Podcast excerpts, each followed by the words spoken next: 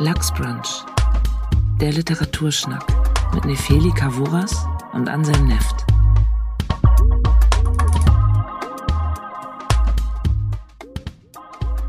Ja, herzlich willkommen zur sechsten Ausgabe von Lachsbrunch, dem Literaturschnack. Ich freue mich sehr, meine wunderbare Kollegin Nefeli Kavuras hier wieder begrüßen zu können. Und dazu haben wir einen wunderbaren Gast diesmal. Ja, ich freue mich auch, dass ich direkt Arthur Schuck begrüßen darf. Hallo Arthur. Stell dich Hallo, mal kurz vor. Hallo Anselm. Hi.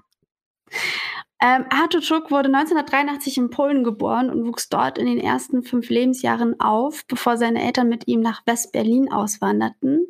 Und das, was ich interessant finde, ist, dass äh, du dich, Arthur, weder als deutschen noch als polnischen Autor ähm, bezeichnest, sondern, so sagt das zumindest das Internet, ähm, herrscht da für dich in dieser Ident- Identifikationsfrage ein konfliktbesetztes Spannungsfeld, was ja auch für dein Schreiben nützlich ist. Ähm, Arthur hat in Berlin Ur- und frühgeschichtliche Archäologie studiert und dann später in Hildesheim literarisches Schreiben im Master. In Hildesheim war er auch Mitherausgeber der Literaturzeitschrift Bellatriste und Teil des, der künstlerischen Leitung des jungen Literaturfestivals Prosa Nova. Und 2019 erschien Arthurs Debütroman Das Ting bei DTV Bold und darin geht es um vier junge Erwachsene, die eine Optimierungs-App namens das Ting entwickeln und ein Start-up gründen. Allerdings verpflichten sie sich auch dazu, die App uneingeschränkt empfehlen zu müssen. Ja, und das klingt schon auch nach Kontrollverlust, was auch für das heutige Thema interessant sein könnte. Ähm, in zwei Wochen erscheint der Roman auch als Taschenbuch. Und schönerweise ist das Cover auch gleich geblieben. Ich freue mich schon darauf. Ja, schön, dass du da bist, Arthur. Äh, vielen Dank für die Einladung. Ich äh, freue mich, freu mich auch sehr, da zu sein. Ja, ich habe das Ding ja sogar ähm, gelesen. Auch darüber könnte man sprechen. Aber du hast ein anderes Buch mitgebracht. Nicht dein eigenes. Das traut sich, glaube ich, keiner, so Ich- solche Frechheiten. Ich hätte mein eigenes Buch mitbringen können. Das wär Ja, Welches Buch hat dich besonders geprägt? Mein eigenes. ja, fünf Jahre harte Arbeit, das soll mich mehr geprägt haben, ja. Nein, du hast Fight Club mitgebracht, ein Roman, der 1996 erschienen ist, 1999 verfilmt worden ist. Das war der Debütroman von Chuck Palahniuk. Nein, äh, Palahniuk. der, Name ist äh, schwer auszusprechen, weil, also, äh, weil er so komisch geschrieben wird, so wie Olbeck auch ganz anders geschrieben wird, als man spricht. Also Palahniuk. Chuck Palahniuk, 1962 geboren, hat im Alter von 34 diesen Roman veröffentlichen können. Er hat davor schon zwei Romane geschrieben. Den einen fand er aber zu schlecht, der kam dann nicht zur Veröffentlichung und den anderen ähm, wollte niemand haben, weil der als zu verstörend galt. Der ist dann nach Fight Club veröffentlicht worden. Er heißt Invisible Monsters. Aber wir reden heute nur über den berühmtesten Roman von Jack Palahniuk, nämlich Fight Club. Ähm, das ist ein recht kurzes Buch, 240 Seiten, spielt in den USA eben zur selben Zeit, wo das Buch erschienen ist, also so Ende der 90er, Mitte, Ende der 90er.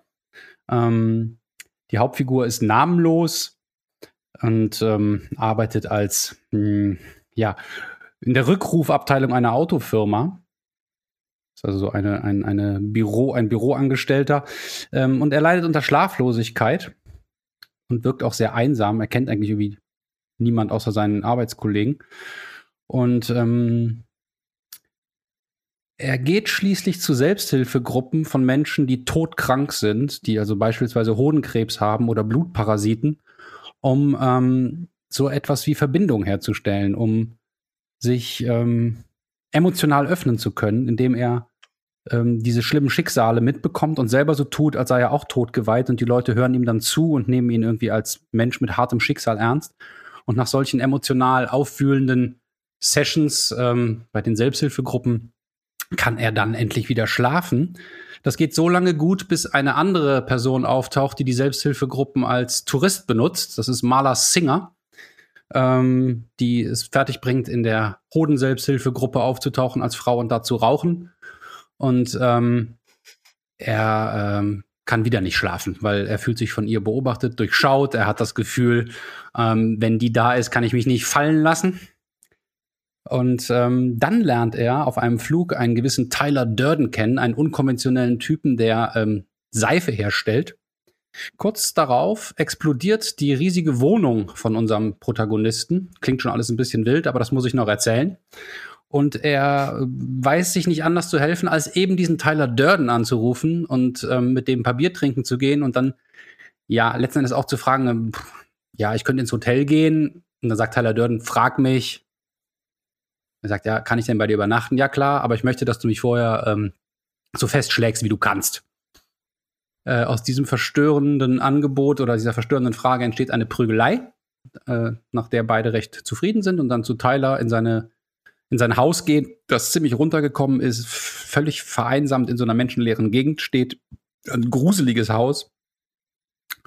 Und ähm, ja, die beiden freunden sich an, prügeln sich öfter gründen irgendwann sogenannte Fight Clubs, die mh, hm, erstmal im Keller einer Bar jeden Samstag abgehalten werden, wo sich nur Männer treffen, jeden Alters und ähm, jeder Einkommensklasse, so wie es scheint, und die ähm, hauen sich da nach sehr wenigen Regeln relativ heftig zusammen und äh, freuen sich darüber sehr stark.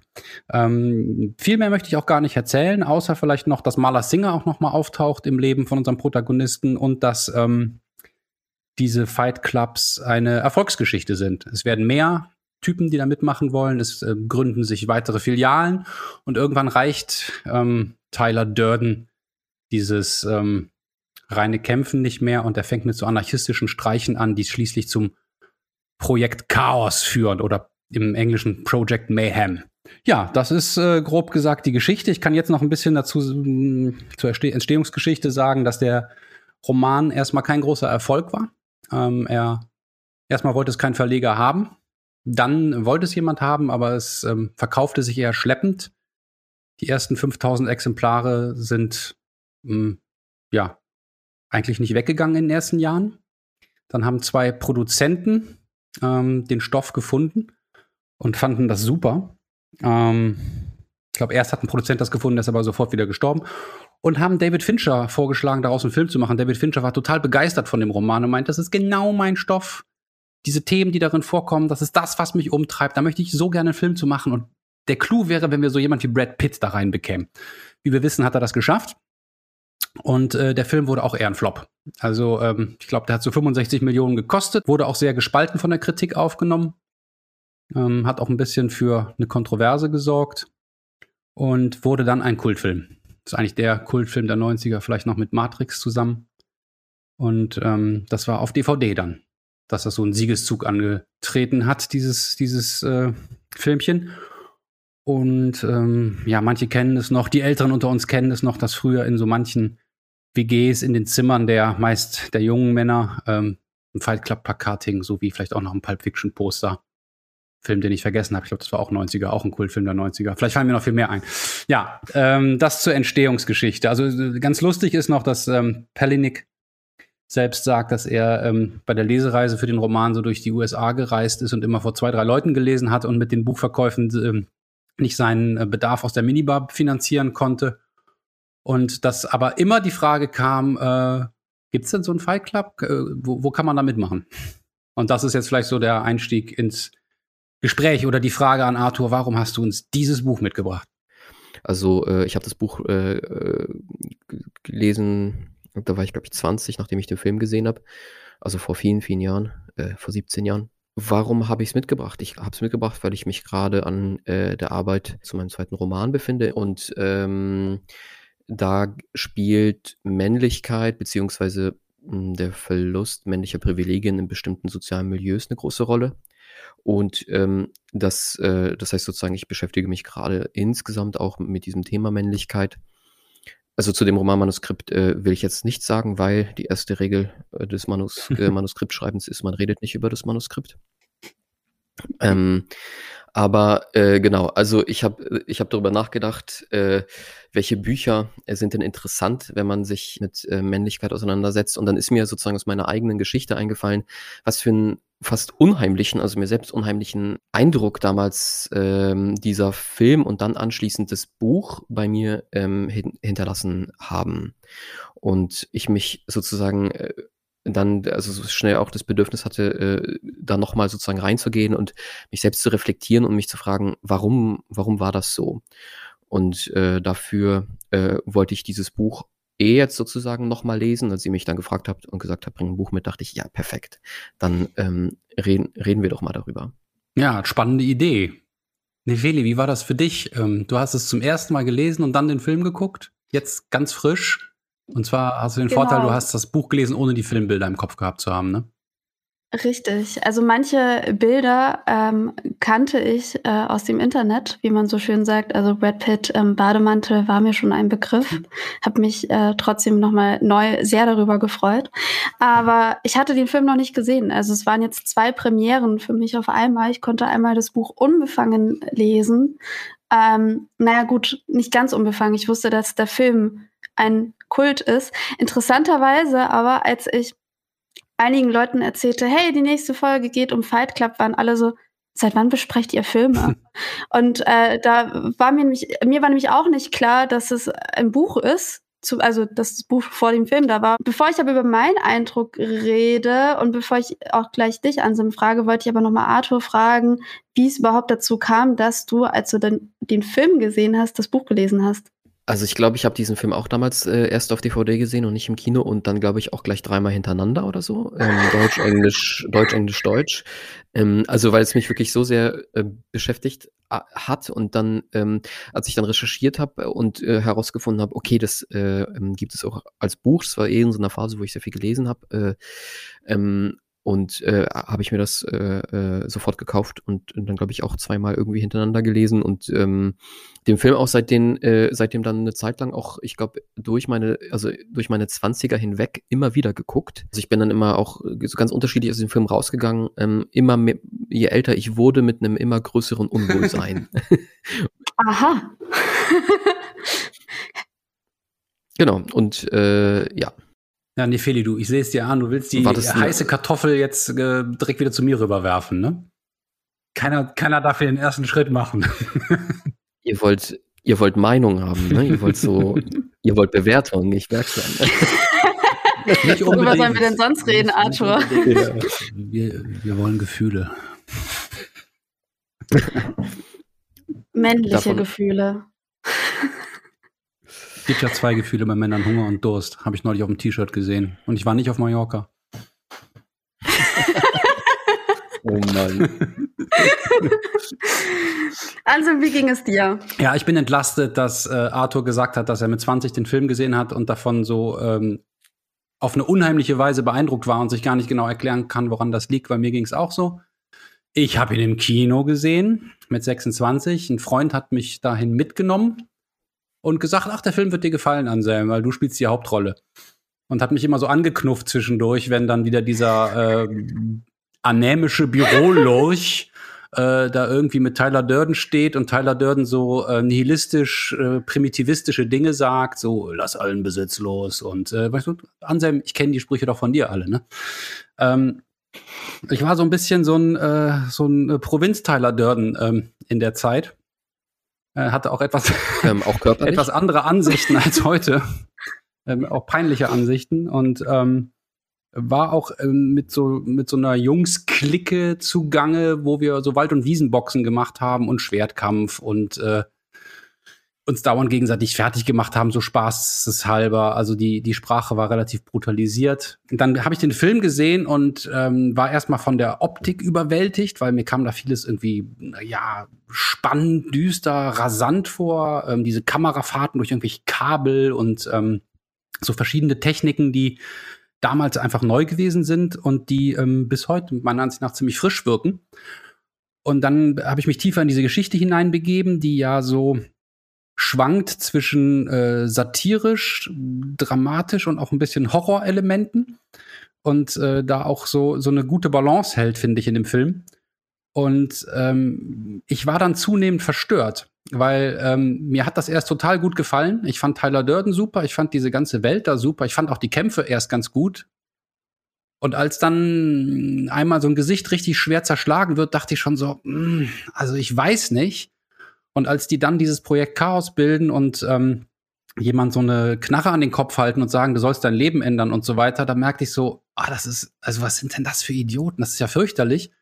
Und als dann noch so ein paar andere Sachen rauskamen, habe ich das Gefühl gehabt, ich bin gerade komplett äh, entlarvt worden. Also ich, ich, ich stand da irgendwie mit meinen Vorstellungen von äh, echtes Leben und irgendwie mehr aus sich machen als ein blöder Konsument sein, äh, plötzlich nicht mehr als, als ähm, Subjekt da, sondern als Objekt, das beleuchtet wird und das an den Pranger gestellt wird und das ähm, äh, jetzt sich mal angucken soll, was es eigentlich für eine komische Persönlichkeit hat und was es eigentlich für Probleme hat.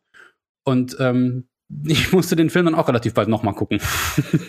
genau wie du, Arthur. Und ähm, habe das Buch aber nie gelesen. Ich wusste auch bis vor kurzem nicht, dass es das gibt. Habe jetzt zum ersten Mal das Buch gelesen und fand den Film äh, oder finde den Film nach wie vor besser als das Buch.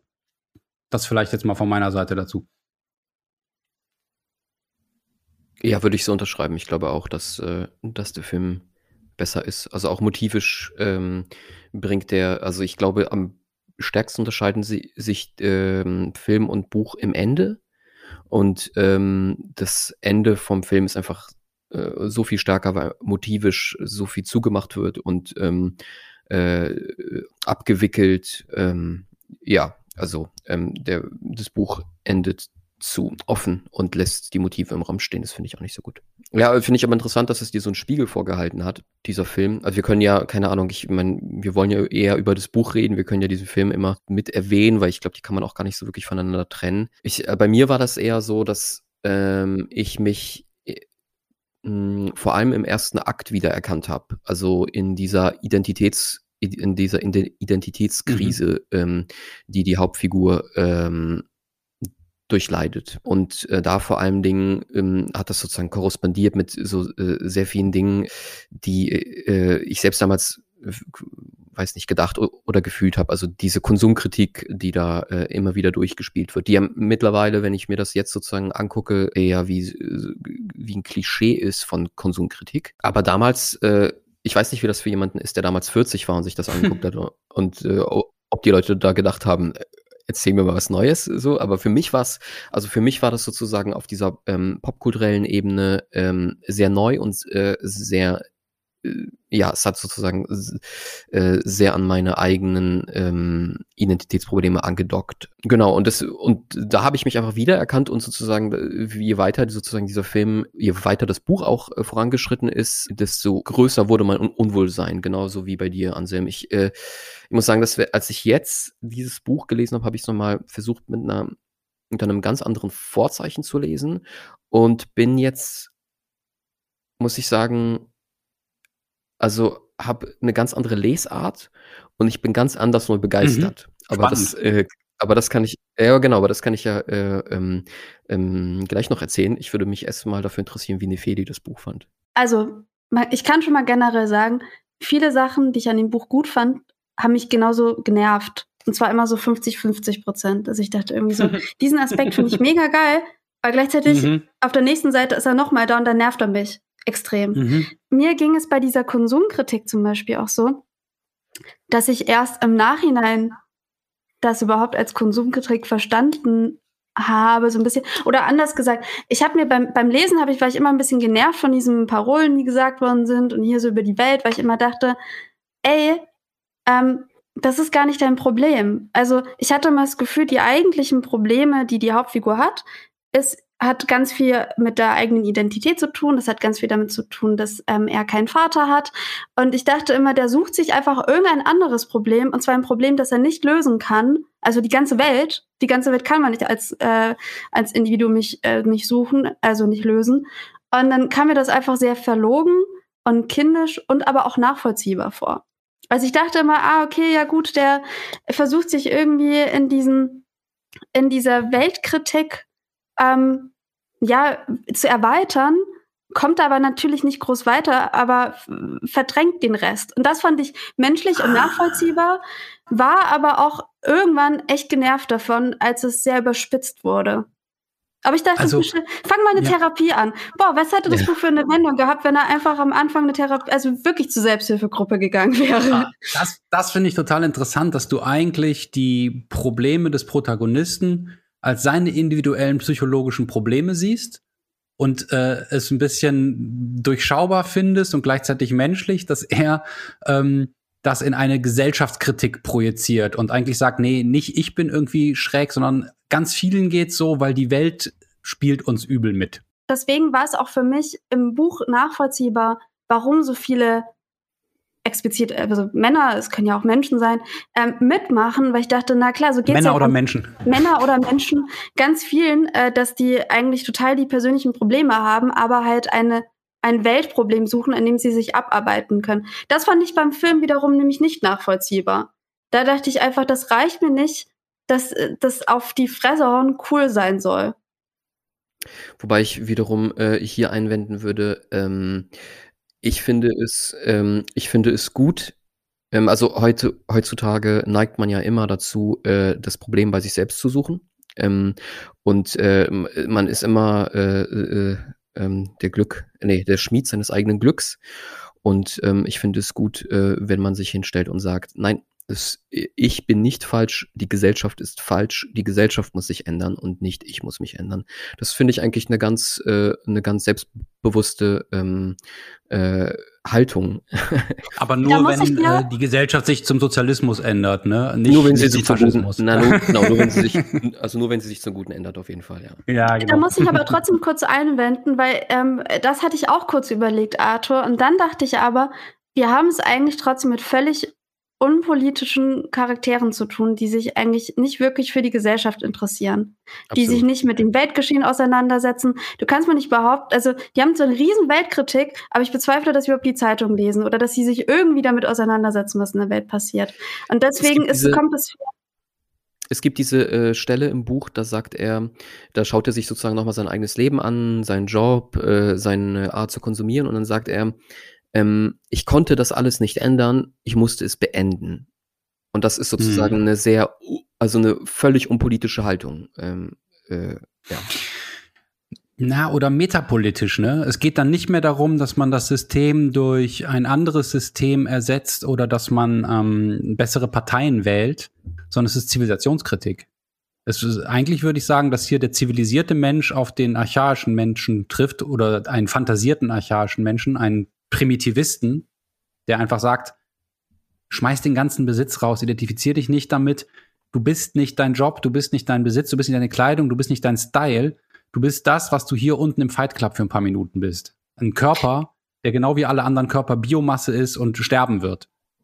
Und das ist schon ein bisschen mehr als einfach nur äh, apolitische Idioten, die äh, vor ihren persönlichen Problemen weglaufen, würde ich sagen. Ich zitiere mal was aus dem Roman, nämlich eine Rede, die Tyler Durden hält bei einem der Fight Clubs. Da sind so philosophischen Gehalte des Buches zusammengefasst. Mann, ich sehe im Fight Club die stärksten und cleversten Männer, die es jemals gab. Ich sehe so viel Potenzial, wie es vergeudet wird. Herrgott nochmal, eine ganze Generation zapft Benzin, räumt Tische ab, schuftet als Schreibtischsklaven. Durch die Werbung sind wir heiß auf Klamotten und Autos, machen Jobs, die wir hassen, kaufen dann Scheiße, die wir nicht brauchen. Wir sind die Zweitgeborenen der Geschichte. Leute, Männer ohne Zweck, ohne Ziel. Wir haben keinen großen Krieg, keine große Depression unser großer Krieg ist ein spiritueller. Unsere große Depression ist unser Leben. Wir werden durch das Fernsehen aufgezogen in dem Glauben, dass wir alle irgendwann mal Millionäre werden. Filmgötter, Rockstars. Werden wir aber nicht. Und das wird uns langsam klar. Und wir sind kurz, ganz kurz vom Ausrasten. Und ich finde das äh, so insofern interessant, als da eine kurze Psychologie des Terrorismus dargelegt wird. Und zwar bevor das das große Thema in den Medien gewesen ist. Also das, das Buch ist fünf Jahre vom 11. September erschienen.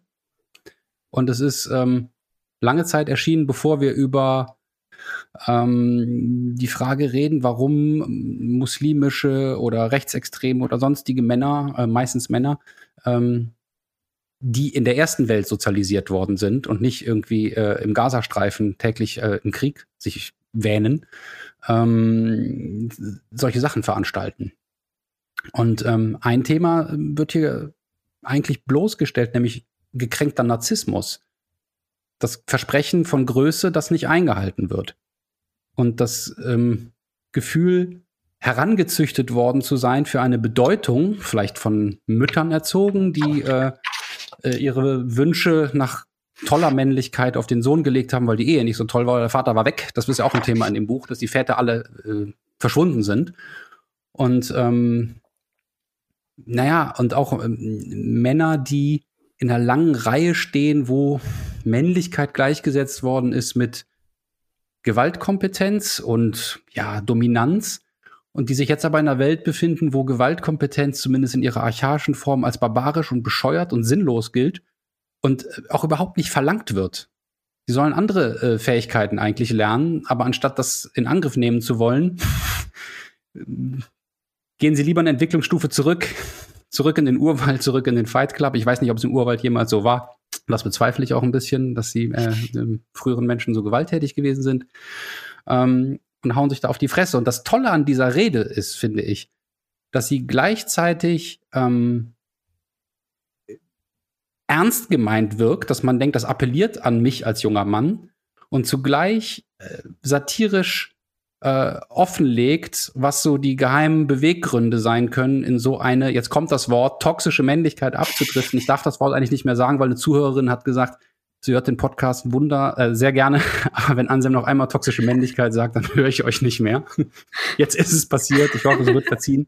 Es ist aber auch wirklich schwer, über Fight Club zu reden, ohne dass diesen ich werde das Begriff auch noch, doppelt zu benutzen. Ja, ich werde das ja. auch noch äh, strapazieren, diesen Begriff heute, auf jeden Fall. Aber ja, du bist ja auch unser Gast, äh, wie, wie, seht, wie seht ihr das? ähm, ähm, ist das? Ist das wirklich nur apolitischer Blödsinn oder ist in dieser ja, in dieser eigentlich Back to the Roots, Nihilismus, Primitivismus, Anarchiephilosophie auch irgendetwas Reizvolles oder vielleicht sogar Wahres? Für dich, Nefeli. Okay. Als alte Kämpferin. Äh, ich als alte Kämpferin. Ähm, was in dem Buch immer wieder auftaucht, ist ja der Satz, dass es darum geht, ganz unten anzukommen. Und das fand ich nämlich auch spannend, weil mir da nämlich im Buch die Spannung fehlte. Also ich dachte, wir haben aber irgendwie Figuren, die eh nicht so viel haben, ähm, die einsam sind. Und dann sollen die einfach noch tiefer unten ankommen. Und dann, das fand ich dann erstmal ein bisschen doof und auch schon, das war mir zu wenig. Und dann dachte ich, naja, aber das ist ja auch spannend, wenn jemand, der eh nicht ähm, so viel hat, was heißt das denn dann, ganz unten anzukommen? Und dann war mir auch diese Körperlichkeit auch ein bisschen ähm, klarer und nachvollziehbarer.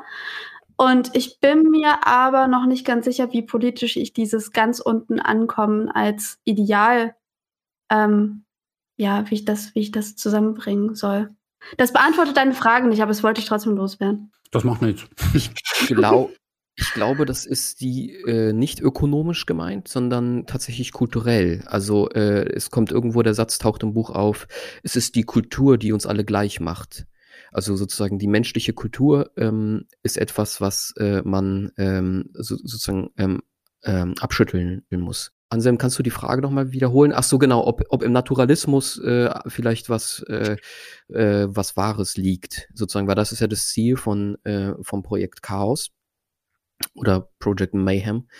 Ähm, ja, keine Ahnung, ich glaube, es ist ein anderes, äh, ist ein anderes Thema, ne? Also, ähm, mh, mm, ich glaube nicht. ähm, aber äh, also ich habe das ähm, vielleicht sozusagen, ich äh, kann dir mal erzählen, wie äh, ich diesen Roman jetzt einfach äh, neu, neu für mich sozusagen äh, besetzt habe. Ähm, und zwar habe ich das tatsächlich unter dem Blickwinkel dieser ähm, toxischen Männlichkeit gelesen. Und dabei ist mir aufgefallen, dass äh, der Roman und vielmehr der Film ähm, auch noch, sozusagen, der geht da noch einen Schritt weiter, eigentlich äh, der, den Kampf eines Mannes gegen seine eigene ähm, äh, toxische Männlichkeit zeigt.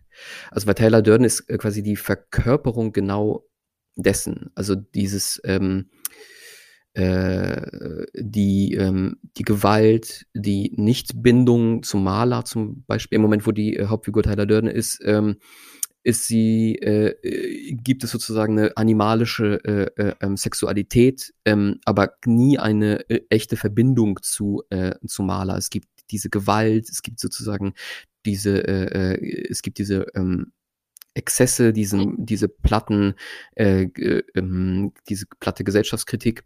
Und ähm, die Hauptfigur ähm, geht da mit äh, wird oft gesagt, äh, du willst genauso sein. Ne? Also Tyler sagt ja äh, zur Hauptfigur ähm, in dem Moment, wo sie sozusagen ähm, paradoxerweise sich dann gegenüberstehen, sagt dann immer, ähm, du willst genauso sein wie ich. Du, ähm, äh, ich bin genau das, äh, ich bin das Bild äh, eines Mannes, ähm, was du verkörpern willst. Aber die ähm, Hauptfigur ähm, fängt sozusagen mit der Zeit immer mehr an, äh, sich sich dagegen zu wehren. Und das, äh, wenn man anfängt, diesen Roman so zu lesen, ist ähm, ist der äh, ähm, sehr, sehr spannend und ähm, aktuell. Mhm. Genau, und das äh, funktioniert, äh, das funktioniert im Film noch ein bisschen besser als im Buch. Im Buch sozusagen das Ende, also vor allem wegen des Endes. Ähm, wenn man, ähm, also keine Ahnung, man kann ja so, so am, vor, am, am Anfang anfangen. Ne? Die äh, äh, sind ja dann in diesen, erst in dieser Selbsthilfegruppe und ähm, äh, sein Problem, sein, oder eher gesagt, das Symptom seiner Probleme ist die Schlaflosigkeit. Und immer wenn er es schafft, so seine Identitätskrise, seinen ähm, nicht vorhandenen Individualismus, die äh, Entfremdung, die er durch sein, die Arbeit erfährt, na, all diese Dinge, in denen ich mich früher wiedergefunden habe, immer wenn äh, ihn das überwältigt, dann kann er nicht schlafen. Und wann kann er schlafen? Naja, so wie Anselm schon gesagt hat, wenn er bei der Selbsthilfegruppe ist und Verbindung zu anderen Menschen spürt, sich sozusagen in der Gruppe aufgehoben fühlt. Und das heißt, eigentlich gibt es gar kein Problem, weil da ist im ersten Akt gibt es schon die Lösung für sein großes Problem. Er kann, er kann schlafen. Dann kommt Maler und äh, äh, äh, hat Anselm auch schon erklärt, die ähm, stört sozusagen, äh, stört ihn sozusagen in diesem ganzen ähm, äh, als Außenseiterin, äh, er kann so seine, ähm, in dieser Hodenkrebsgruppe, äh, ähm, er kann nicht mehr äh, faken, dass, äh, dass äh, er dazugehört, er spürt diese Verbindung nicht mehr und gibt Maler die Schuld. Warum spürt er sie nicht mehr? Naja, weil in dem Moment, wo er sich dort befindet, ähm, also diese Gruppe, sie sind ja sozusagen, äh, äh, es geht ja vor, immer vor allem um diese Hodenkrebsgruppe, sind ja Leute, die äh, aus dem Schema, aus dem äh, ähm, Skript der Männlichkeitsfigur, und wir reden und das will ich noch dazu sagen, über eine weiße Heteromännlichkeit, also sozusagen die hegemoniale äh, äh, ähm, mhm. Männlichkeit, ähm, dann ähm, diese Menschen fallen dort raus. Und er kann endlich sozusagen aus den gesellschaftlichen Rollenzuschreibungen auch rausfallen. Nur dann kommt Maler und die fällt noch viel stärker raus, weil Maler passt nämlich in, in gar, in gar keine ähm, gesellschaftlichen Zuschreibungen, was äh, Weiblichkeit ähm, angeht. Also Maler ist eine mhm. eigentlich ähm, eine starke Figur äh, ja, das sehe ich, das sehe ich ein bisschen anders, dass, ähm, dass Malers Eigenständigkeit der Grund ist, warum ihn das dann da wieder raushaut. Denn das könnte ja dann eigentlich alles sehr gut weitergehen. Ich würde eher sagen, er verliebt sich in sie und die heteronormative Beziehung bringt ihn wieder zurück in sein Problem mit Verbindung, weil man könnte es so sagen, äh, er will sich verbinden, das halte ich für ein zentrales Thema, das hat Chuck Palahniuk selbst übrigens gesagt. Pellenik selbst gesagt, äh, dass das sein, sein Thema in all seinen Romanen ist. Ein einsamer Mensch sucht Verbindung. Mhm. Und ähm, ähm, findet die aber nur, indem er ein Fake-Ich baut, nämlich eins von einem schwer kranken Menschen, der er nicht ist. Und in dem Moment, wo sein Love Interest auftaucht, das ähm, wird schon deutlich, dass, dass er nicht nur genervt ist von ihr, sondern irgendwie auch so fasziniert. Äh, da wird er wieder zurückgeworfen auf eine andere Stufe, wo er A nicht faken kann, jemand anders zu sein und B äh, mit den, ja, vielleicht noch, die Dinge noch mehr erschwerenden Umständen einer Beziehung zwischen Mann und Frau in dem Falle konfrontiert wird und deswegen ähm, wieder merkt, ich kann keine Verbindung eingehen. Und äh, genau da passiert ja sozusagen seine, sein Charakterwandel, äh, richtig dramatisch zu werden. Ich möchte kurz, weil das bis jetzt immer nur Anselm durfte, auch eine Textstelle vorlesen. Und zwar nämlich, äh, wie Maler nämlich das erste Mal auftritt, weil ich die Stelle mich richtig gern mochte.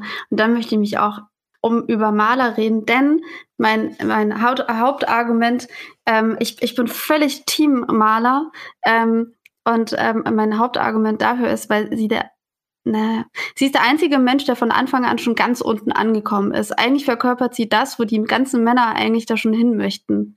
Ich muss, muss dazu noch ganz kurz was sagen, ähm, warum ich eben gesagt habe, dass ich sie nicht für so super eigenständig halte. Meine Jugend- und Jungmännerjahre waren begleitet von Frauen wie Maler. Also deswegen auch mein Freund, mein Freund, der mich in diesen Film mitgenommen hat, der meinte, na, na, guck mal hier. Ähm, depressiv, äh, extrovertiert, äh, ähm, auf eine bestimmte Weise dievenhaft und aggressiv, ähm, ähm, hysterionisch, also so äh, Drama Queen mäßig, äh, cool, grufti-mäßig, letzten Endes einfach traumatisiert und äh, Versuch, mit dem Versuch, aus dieser Traumatisierung was Glamouröses zu machen. Und das ist meiner Ansicht nach ein nicht so seltener Typus. Also ja. so, so äh, und, und eigentlich auch suizidal. Und so, so eigenständig fand ich die jetzt nicht. Das ist einfach ein Role Model, das man übernehmen kann als Frau, genauso wie man als Mann äh, so ein Fight Club Role Model übernehmen kann. Ich gehe gleich darauf ein. Ich lese jetzt trotzdem mal die Stelle vor. Schließlich, also man kann sagen, es gibt ja ähm, mehrere wichtige Figuren, aber die wichtigsten Figuren sind einmal der Hauptcharakter, Tyler Dörn und eben Maler Singer. Wenn ich nach einer Selbsthilfegruppe nach Hause ging, fühlte ich mich lebendiger als je zuvor. In mir hauste kein Krebs oder Blutparasit. Ich war die kleine, warme Mitte, um die sich die Welt drängte. Und ich schlief. Nicht einmal Babys schlafen so gut. Jeden Abend starb ich und jeden Morgen wurde ich neu geboren, wieder auferweckt. Bis heute Abend. Zwei erfolgreiche Jahre bis heute Abend, weil ich nicht weinen kann, wenn diese Frau mir zuschaut. Weil ich meinen Tiefpunkt nicht erreiche, kann ich nicht erlöst werden. Meine Zunge gleitet wie über zerrupfte Tapeten, so sehr beiß ich auf der Haut in meinem Mund herum. Ich habe seit vier Tagen nicht geschlafen. Wenn sie zuschaut, bin ich ein Lügner. Sie ist eine Simultante. Sie ist die Lügnerin. Bei der Vorstellungsrunde heute Abend stellten wir uns vor. Ich bin Bob. Ich bin Paul. Ich bin Terry. Ich bin David. Ich sage nie meinen richtigen Namen. Das ist Krebs hier, richtig? sagte sie. Dann sagte sie, Hallo, ich bin Marla Singer. Ähm, was ich so, ja, so. Sie hat einen richtigen Namen, okay. Ja, sie hat einen richtigen Namen. Das, sie, ist, sie ist halt auch die, die Ehr das, das meinte ich auch schon, das meint, war schon auch so die Richtung, in die ich hingehen wollte. Ähm, sie ist ehrlich und sie ist ehrlicherweise schon ganz unten. Sie muss niemandem was vormachen. Also sie muss nicht irgendwie sich in einer ähm, Weltkritik irgendwie auflösen um, sie muss auch gar nicht mehr kämpfen, sie muss sich nicht nach unten kämpfen, weil es für alle klar ist, dass sie einfach wirklich ganz unten ist. Und das mochte ich bei diesem Zusammenspiel, bei diesem Kammerspiel von ähm, mehreren Figuren, die unterschiedliche Sachen wollen. Und ich denke mir so, boah, wir haben einmal die eine Seite von ganz vielen Typen, die so viel versuchen, und dann haben wir eigentlich schon die Figur, die das schon ein bisschen widerspiegelt. Aber eigentlich möchte auch niemand wiederum so sein wie Maler. Also Maler wird ja einerseits geliebt, begehrt und gleichzeitig aber auch irgendwie angeekelt betrachtet. Das ist nämlich auch das Spannende, ähm, was für ein Zwiegesprächsverhältnis die Hauptfigur gegenüber Maler hat. Also einerseits sagst du zum Beispiel, Ansem, er verliebt sich in sie, das wird behauptet. Ich bin mir dem nicht ganz sicher. Aber was weiß ich dann auch schon über Liebe? und dann gleichzeitig ähm, schreibt, also wird die ganze Zeit erzählt, wie genervt er von ihr ist. Unendlich genervt. Ja, du bist vermutlich auf diese Weise nur von jemand genervt, ähm, zu dem du ein emotionales Band aufgebaut hast. Das ist ja das Spannende. Sonst würde er versuchen, die einfach gar nicht in sein Leben zu lassen. Auch dieses Argument von wegen, was liebt, das neckt sich, habe ich schon nee, nee, nie darum verstanden. Geht's nicht. Es geht nicht darum, dass die sich necken. Es geht darum, dass er an, an, in dem Moment, wo er die Liebe zu einer Frau spürt, ähm, sofort eine innere Abwehr dagegen hat, weil er auf gar keinen Fall nochmal abhängig von einer Frau sein will, wie von seiner Mutter vielleicht, die die einzige Bezugsperson war, weil der Vater weg war. Und ähm, er ist gleichzeitig total abhängig von ihr und gleichzeitig auf dem permanenten Weg, sich von ihr zu distanzieren und den Tyler Durden zu machen und brutal zu sein und sie von sich wegzustoßen. Das ähm, zeigt der Film auch wieder besser als das Buch. Und sie bringt das ja in dem schönen Satz zusammen, äh, Dr. Jekyll und Mr. Arsch, ähm, als sie mal mit ihm versucht, darüber zu reden. Und ähm, man würde in der Psychologie von einem Nähe-Distanz-Problem sprechen und man spricht vielleicht in der Soziologie mit dem Männerforscher Rolf Pohl vom Männlichkeitsdilemma, dass die Männer ähm, abhängiger von den Frauen sind emotional als andersrum, diese Abhängigkeit aber verleugnen müssen und deswegen aggressiv werden. Ähm, das ist eine kurze These, da gibt es ein 700 Seiten Buch zu, das heißt Feindbild Frau, das kann ich sehr empfehlen. und ähm, das ähm, hat Pelenik in seinem Buch mh, hm, so popkulturell und kalenderspruchmäßig das ist, irgendwie alles mit drin. Vielleicht, weil er sich und andere beobachtet hat. Und äh, gut, das ist nur meine Lesart. Natürlich kann es sein, dass ähm, der Ich-Erzähler sich überhaupt nicht in Malersinger verliebt. Ich will glaub, deine Lesart da nicht ausreden. Ich will nur meine äh, stark promoten. Ich glaube, es spielt keine große Rolle. Also, ähm, also ich bin, äh, auch wenn du sagst, du kennst diesen Typus Frau, äh, ich, man muss da, dazu sagen, dass natürlich jetzt, ähm, ich weiß, wie heißt die Schauspielerin Bohem Carter? Ähm, Bohem jetzt, Carter, ja. Äh, ja, genau, dass die natürlich irgendwie die Malersinger, äh, dass der, dass sie dieser Figur auch einen ziemlichen Stempel aufdrückt. Also bin mir jetzt gar nicht so sicher, ob die Buchfigur tatsächlich so grufti-mäßig daherkommt. Äh, das ist jetzt eine Interpretation des Films. Ähm, ich bin trotzdem der Meinung, also und ich würde Nefili recht geben, dass Maler hier Dinge schafft, von denen die Hauptfigur nur träumen kann. Also äh, und dass da einfach auch sehr viel Neid im Spiel steht. Also ähm, wenn dieser Selbstmord, der ja später äh, in Mobit ähm, als eine Art von ähm, ganz unten ankommen ähm, hochgehalten wird, ne? Also wenn die da im Auto sitzen und das Lenkrad loslassen und auf die Gegenfahrbahn, ähm, äh, da ist Maler ja schon ganz am Anfang des äh, Buches, in dem sie sich diese Beruhigungsmittel äh, im, im, im Hotel schmeißt. Also ich glaube, mm, das ist. Äh, da bin also, ich anderer Meinung, ja. Ja, das, ja genau. Also, also ja, ich glaube, dass äh, ich glaube, dass es tatsächlich sozusagen, äh, dass es etwas ähm, äh, ein, Entlarvendes für die Figur hat. Aber nochmal sozusagen auf diese Szene oder auf diesen ersten Akt zurückzukommen, ich denk, denke dennoch, dass die Figur da die Möglichkeit hat, sich zu entscheiden, ähm, einen anderen Weg zu gehen. Also jetzt vielleicht nicht zum Therapeuten, aber wenn man, äh, wenn man, ähm, also es ist natürlich auch eine Möglichkeit, aber wenn sie merkt, dass es sozusagen ähm, diese Verbindung äh, auf, äh, aufbauen kann, also die Hauptfigur jetzt in, äh, in diesen äh, Selbsthilfegruppen, dann wäre jetzt ja, eine Möglichkeit, sich in diese Richtung zu engagieren oder weiß was ich. Also es da diesen Weg, der gezeigt wird. Und da kommt sozusagen diese toxische Männlichkeit ins Spiel, die durch Tyler Durden ähm, verkörpert wird und sagt, nein, das ist nicht äh, diesen Weg gehst du nicht, du gehst einen anderen. Und das Absurde oder eher sozusagen das Ironische ist, dass all diese Sprüche, die ähm, Tyler die ganze Zeit dann klopft, ne, also so von wegen, was Unternehmenskultur angeht, ne, äh, alles ist immer nur eine Kopie und eine Kopie und Kopie von sich selbst und alles ist entfremdet, äh, wenn man seinen Job macht und ähm, äh, dann wird über die Väter gesprochen, äh, die Hauptfigur redet über den Vater, der äh, abgehauen ist und in jeder anderen Stadt eine Filiale aufmacht, was ja auch schon wieder eine Kritik an Unternehmenskultur ist. Und was dann aber am Ende passiert, ist, dass, äh, Pro, also, dass der Fight Club und Project äh, Chaos genau dasselbe ist. Also mhm. da wird in jeder Sch äh, äh, Stadt eine Filiale aufgemacht, da wird so äh, Individualität wird absolut ähm, gecancelt, indem man, mhm, ähm, ja. äh, indem die sich sozusagen die Haare abrasieren, keiner hat mehr einen Namen, alles, alles wird gleich gemacht. Also das, was sozusagen Tyler ähm, äh, die ganze Zeit zu überwinden versucht, ähm, schafft, äh, schafft er einfach selbst mit sich selbst in, in der äh, Machtposition. Ja, im ähm, Extrem, ne? das ist eine gute Beobachtung. Im Extrem. Ja. Ja, mhm. und ich meine, und, und, und da hast du wiederum recht, äh, äh, Ansem, als du gesagt hast, ähm, da geht es um Narzissmus, weil es ist sozusagen, ähm, da werden gesellschaftliche Skripte abgelehnt, ne? Also sowas wie, du gehst in die Schule, du machst deinen College-Abschluss, ähm, du äh, richtest deine Wohnung ein, du hast einen Job und dann rufst du deinen Vater an und, mhm. und fragst, was jetzt? Und er sagt, heiraten.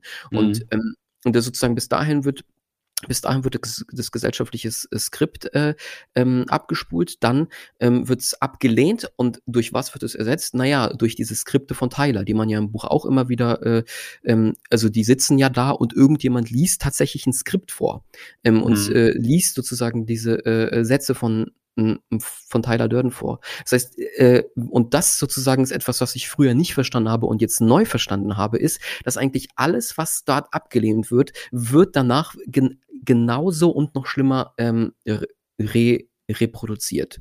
Und ähm, ja. Was ich äh, da hinzufügen möchte, was ich mich auch spannend finde, also zu dieser Szene, die du ja auch schon gerade angerissen hast, von wegen er erzählt, dass er ähm, studiert hat, dann ruft er seinen Vater an und sagt, was jetzt. Und in dem Kon Kontext ähm, steht nämlich dann den Satz, den ich ähm, auch bezeichnend für das ganze Buch finde. Ich bin ein 33-jähriger Junge und ich frage mich, ob schon wieder eine Frau wirklich die Antwort ist, die ich brauche. Weil der Vater nämlich sagt, nach dem College, dann heirate halt doch. Und ähm, anscheinend wehrt er sich total gegen diese gesellschaftliche Konvention, dass man sich halt jetzt vielleicht niederlassen soll. Aber im Grunde, das, was er macht, ist tatsächlich, er sucht sich einen Partner, also keine Partnerin, aber einen Mentor ähm, und führt ja mit Tyler mehr oder minder auch schon fast was so ein Beziehungskonstrukt. Mhm. Also die haben ja auch eine Abhängigkeit miteinander. Und da geht's ja auch um die, die Gespräche, die die teilweise miteinander haben. Das ist im, im, im Film, finde ich, sogar noch deutlicher gezeichnet als im Buch. Aber das kommt dann auch einem schon fast wie so ein eingerichtetes Ehepaar vor. Nur halt in Mal eine gewaltvoll Frage, eine Rätselfrage. Glaubt ihr, Peleniak ist äh, heterosexuell oder homosexuell oder irgendwas anderes? Ich weiß die Antwort schon. Okay. Ich maß mir die Antwort nicht an. Ja, ja, es ist so ein dünnes Eis, ne? Der ist homosexuell. Ähm, hat er irgendwie 2008 im Interview so in, den, in der Klarheit gesagt. Ja, also ich meine, der, der Ich-Erzähler, der macht im Prinzip auch sowas wie eine, ähm, wie eine Reise zur, zur Freiheit durch, indem er sich von seinen Eltern lossagt, von seinem Job lossagt, äh, von Gott lossagt, von der Angst vom Tod lossagt und am Ende von seinem Mentor lossagt. Ne? Aber das alles unter der, dem Deckmantel der Frage, wer sagt mir denn jetzt, was das Richtige ist? Und irgendwie Ja, ist, ist das für mich so genau, der hat diese Orientierungslosigkeit, deswegen passt ja auch diese Einsamkeit wieder. Ähm, das finde ich auch toll erzählt. Also das ist eine Stärke des Buches und worauf ich auch kurz eingehen möchte, die Schlaflosigkeit. Das finde ich total spannend, weil ich, ich kenne das auch von mir, also ich habe auch manchmal Schlafprobleme und ich kenne das auch, dass wenn man so mehrere Tage lang nicht schläft, man wird irgendwie getriebener. Also die Emotionen, die man hat, sind verstärkt. Und ähm, man wird auch schon fast feindseliger oder sowas. Und das finde ich total toll erzählt, was es mit einem Menschen macht. Das ist natürlich komplett überzeichnet in dem Buch. Deswegen meinte ich, alles, was ich gut finde, finde ich auch irgendwie genauso nervig in dem Buch. Ähm, und das war aber ein großer Aspekt davon, was Schlaflosigkeit ernsthaft mit einem Menschen machen kann. Das heißt jetzt nicht, dass dann plötzlich ein Tyler Durden auftaucht, aber ähm, so die Richtung stimmt. Die Richtung gibt, also das Buch gibt einem ein, ein, das Gefühl davon, finde ich. Ich wollte noch sagen, ich glaube, das Buch ist nicht so Maler, Singer oder frauenfreundlich, ähm, wie ihr es beide darstellt, nachdem ihr, also ihr macht sie zu sagen, so zur, sie ist eigentlich die, diejenige, die es geblickt hat und die, die ein Leitbild sein könnte, auf, dass die Männer neidisch sind und die Männer äh, machen da alles irgendwie äh, falsch und laufen einmal groß im Kreis herum, weil ihr Selbstmordversuch, da sagt sie selber, das ist ein Schrei nach Hilfe und sie will eigentlich diesen Tyler Durden haben oder wen auch immer da. Und ähm, das ist was anderes als diese hoch aufgeblasene ähm, Philosophie von, den, von dem Fight Club, wo man äh, dem Tod ins Auge guckt, nicht als Hilfeschrei, weil man äh, möchte, dass jemand einen rettet, angeblich, sondern weil man möchte, dass ähm, man keine Angst mehr vom Tod hat. Das ist so ein Satz, erst wenn du weißt, dass du stirbst, es nicht fürchtest, sondern wirklich weißt, dann beginnt deine Freiheit. Das ist so dieses dich losmachen, eben nicht nur vom Besitz, sondern auch vom Anhaften. Das ist auch so ein bisschen so Buddhismus, der da noch mit reingepackt wird zum Nihilismus und zu der Anarchie. Aber das ist, das ist, sind ganz andere Antriebe. Das, Ich ich habe nicht das Gefühl, dass, dass Maler Singer denen irgendwas zeigen kann, diesen Leuten, was sie, was, wovon Doch. sie jetzt was lernen würden. Was denn? Ja, sag. Aber das, ich lasse erstmal Arthur sprechen, bevor ich gegen Zitat kontere. Ha! Gerne. Also ich, äh, ich wollte nicht direkt, äh, ich wollte nicht direkt darauf eingehen, sondern allgemein was. Äh, willst, äh, willst du zuerst, Nefeli? Mach mal. Dann mache ich. Und zwar, es gibt den Spruch von ihr, Malers Lebensphilosophie besteht darin, dass sie in jedem, jeden beliebigen Augenblick sterben kann. Die Tragödie ihres Lebens ist, dass sie es nicht tut. Ja, das ist Und- aber nicht ein Spruch von ihr, sondern das erzählt der Ich-Erzähler über sie und das zeigt eigentlich, Genau. dass sie eine schwache Persönlichkeit ist, die das Leben beschissen findet, aber nicht die Eier hat, sich umzubringen, könnte man sagen. Also, Nee, das finde ich nicht, weil das heißt eigentlich eher, dass es ihr im Grunde, dass sie so weit unten ist, dass es keinen Unterschied mehr macht. Und das glaube ich ihr schon ab. Also, also das, sie, ist, äh, also das sie meint, ich sie ist so weit unten, dass es keinen Unterschied macht, ob sie sich umbringt oder am Leben bleibt. Genau. Ah. Und das ist so ein bisschen das, das Ziel der Männer, habe ich das keinen Sinn. Gefühl. Ach so, die, die Männer wollen dieses Gefühl oder diesen Zustand erreichen von so einer Art Halberleuchtung, dass man durchs Leben gehen kann und es ist egal, ob man lebt oder stirbt. Ja. Ah, okay. Ja, das sehe ich Also nicht so hab aber ich das gelesen. Gedanke, ja. Arthur, was sagst du dazu? Also ich äh, wollte, ich glaube, dass es, ähm, äh, ja, ich glaube, man darf äh, die Figur von Maler Singer in diesem Roman nicht als zu ernst nehmen. Also ich denke, man sollte in diesem Roman die äh, Figur von Maler Singer nicht allzu ernst nehmen, weil äh, ähm, ich schätze Peleniak schon als ähm, fähigen Autor ein und wenn man eine, wenn man nur eine Frauenfigur in einem Roman etabliert, dann steht diese Figur leider für alle Frauen. Also genauso wie man jetzt, einen, keine Ahnung, äh, einen Mönch in, äh, etablieren würde, dann würde äh, und nur einen davon, dann würde dieser Mönch für alle Mönche äh, auf der Welt stehen. Und wenn man zwei Mönche aber miteinander reden lässt, dann merkt man plötzlich, okay, die haben ganz andere Ansichten. Es gibt keine äh, ähm, homogene Gruppe der Mönche. Und genauso würde ich sozusagen hier auch sagen, wenn äh, wenn es verschiedene Frauenfiguren geben würde, dann ähm, äh, gäbe es keine Homogenität mehr. Aber dadurch, dass es nur eine Frauenfigur äh, gibt, die einen Redeanteil in diesen ganzen Roman hat, ist sie sozusagen steht sie äh, stellvertretend. Und das ist eigentlich, ist es sozusagen, wenn man das schriftstellerisch sieht, naja, einfach schlecht geschrieben. Mhm. Ähm, und die, äh, Männer sind ja auch alle irgendwie eher Abziehbilder und nur aus der Ich-Perspektive des Erzählers dargestellt. Also, dass man da jetzt das Gefühl hat, ich lerne jetzt was über die Unterschiedlichkeit von Männern kennen, würde ich ja auch nicht sagen. Aber immerhin gibt es unterschiedliche. Single steht plötzlich für alle Frauen und das ist natürlich Quatsch.